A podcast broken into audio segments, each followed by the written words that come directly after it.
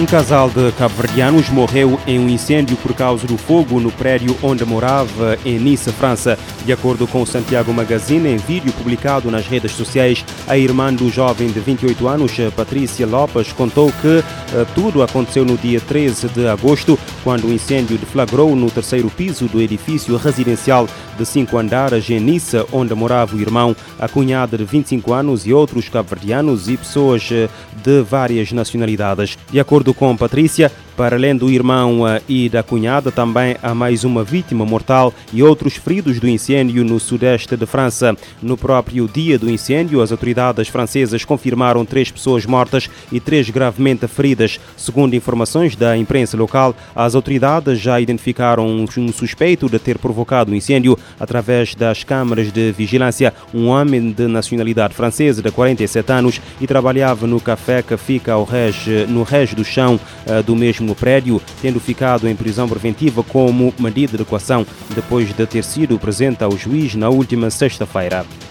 Um avião militar senegalês chegou à Ilha do Sal para, nos próximos dias, ser feito o repatriamento das 38 pessoas encontradas no dia 14 numa embarcação à deriva. Anúncio feito este domingo pela Procuradoria-Geral da República. Em comunicado, a PGR refere que já se encontra um avião de base militar senegalesa na Ilha do Sal para o repatriamento dos mesmos, com viagem prevista ainda para esta semana. De acordo com a mesma nota, os migrantes foram ouvidos em tribunal no dia 17 de agosto e e depois de interrogados foram encaminhados para um centro temporário onde receberam apoio alimentar e médico para garantir depois as suas expulsões do território nacional. Uma piroga partiu a 10 de julho com 101 pessoas de uma uh, comunidade costeira do norte do Senegal com o objetivo de chegar à Europa através das Ilhas Canárias, mas 56 estão desaparecidas, tendo os sobreviventes relatado que morreram à fome e os corpos tiveram de ser atirados à água após um mês perdidos no mar.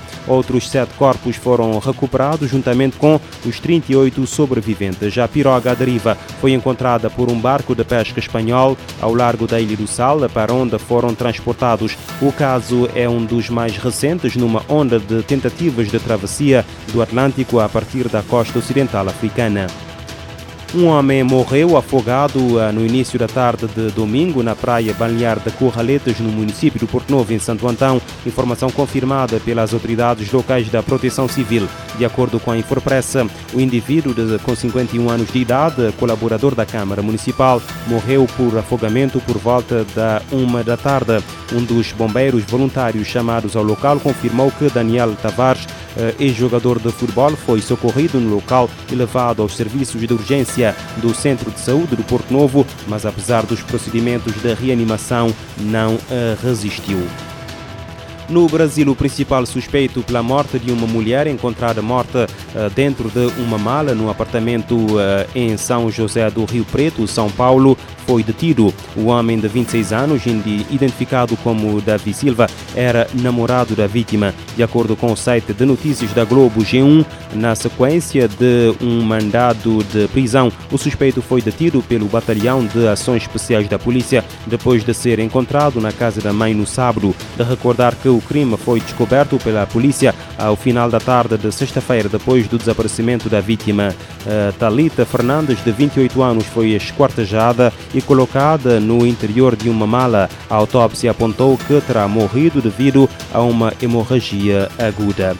Nos Estados Unidos, uma mulher de 66 anos, na Califórnia, foi morta a tiro após uma disputa uh, sobre uma uh, bandeira de, do orgulho uh, LGBTQ+, que exibia do lado de fora da sua loja em Cedar Glen. A informação avançada este domingo pelas autoridades locais.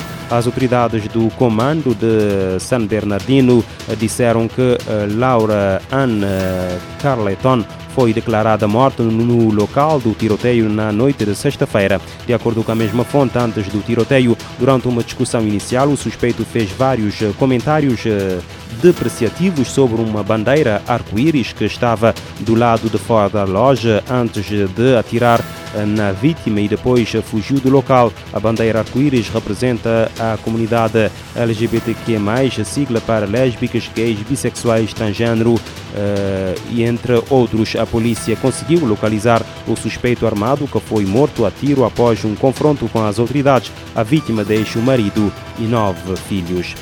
A Rússia bombardeou o centro de Cherniv, no norte da Ucrânia, causando vários mortos e feridos. Informação confirmada no sábado pelo presidente ucraniano Volodymyr Zelensky, depois de as autoridades locais terem apontado para um ataque com um míssil balístico. Pelo menos sete pessoas morreram e outras cem ficaram feridas no bombardeamento russo da cidade ucraniana de Chernigiv, segundo Kiev, pouco depois de uma reunião entre Vladimir Putin e os seus generais, não muito longe da fronteira ucraniana. As autoridades da cidade cidade de Chernigiv evocaram o tiro de um míssil balístico e ordenaram à população que permanecesse segura nesta cidade que não tinha até agora sofrido ataques em grande escala. Este bombardeamento acontece depois de uma série de sucessos reivindicados esta semana por Kiev e enquanto os Estados Unidos aprovaram sexta-feira o envio pela Dinamarca e a Holanda de aviões de combate F-16 à Ucrânia. Por outro lado, aconteceu no momento em que Volodymyr Zelensky se encontrava de visita à Suécia, um país que forneceu armas a Kiev e que deseja aderir à NATO, apesar da oposição de Moscou.